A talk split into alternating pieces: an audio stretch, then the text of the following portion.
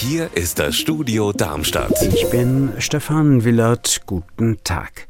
Die Bundesstraße 426 gehört zu den viel befahrenen Strecken durch Südhessen.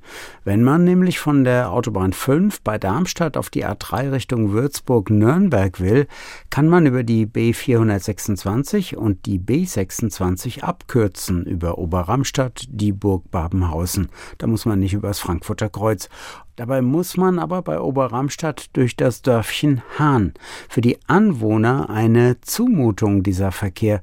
Aber gerade jetzt ist da Baubeginn für die Umgehungsstrecke um Hahn und das freut viele in Oberramstadt.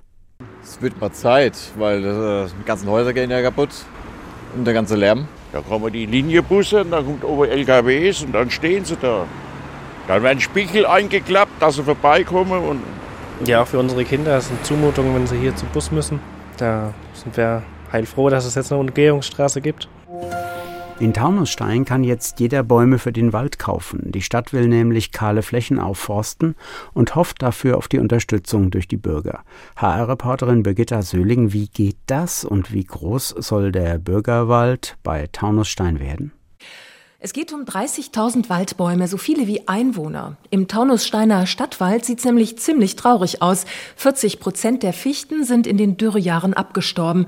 Das geht vielen Menschen ans Herz. Statt lauter kleine Pflanzaktionen startet die Stadt jetzt als eine der ersten in Deutschland eine Website, über die man Bäume finanzieren kann. So soll ein Bürgerwald entstehen, der klimagerecht und nachhaltig ist.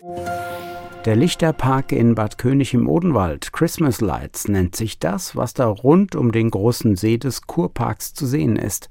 Täglich ab 17 Uhr. Ein Rundgang durch den Park mit Lichterspektakel und einer Geschichte, die da erzählt wird. HR-Reporterin Steffi Hofmann im Odenwald hat es sich angesehen. Wie war's?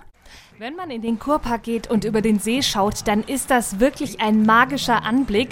Rund um den See glitzern unzählige Lichter. Es leuchtet ein großer Mond, die Äste der Bäume funkeln. Man sieht zum Beispiel große Fliegenpilze und ein beleuchtetes Wichtelhaus. In diesem Jahr wird an zehn Stationen mit Hörspielen die weihnachtliche Geschichte weitererzählt. Die Kinder hier sind total aufgeregt und begeistert und die Erwachsenen tatsächlich auch. Los geht's jeden Abend um 17 Uhr. Der Eintritt kostet 9 Euro für Erwachsene. Kinder sind kostenlos.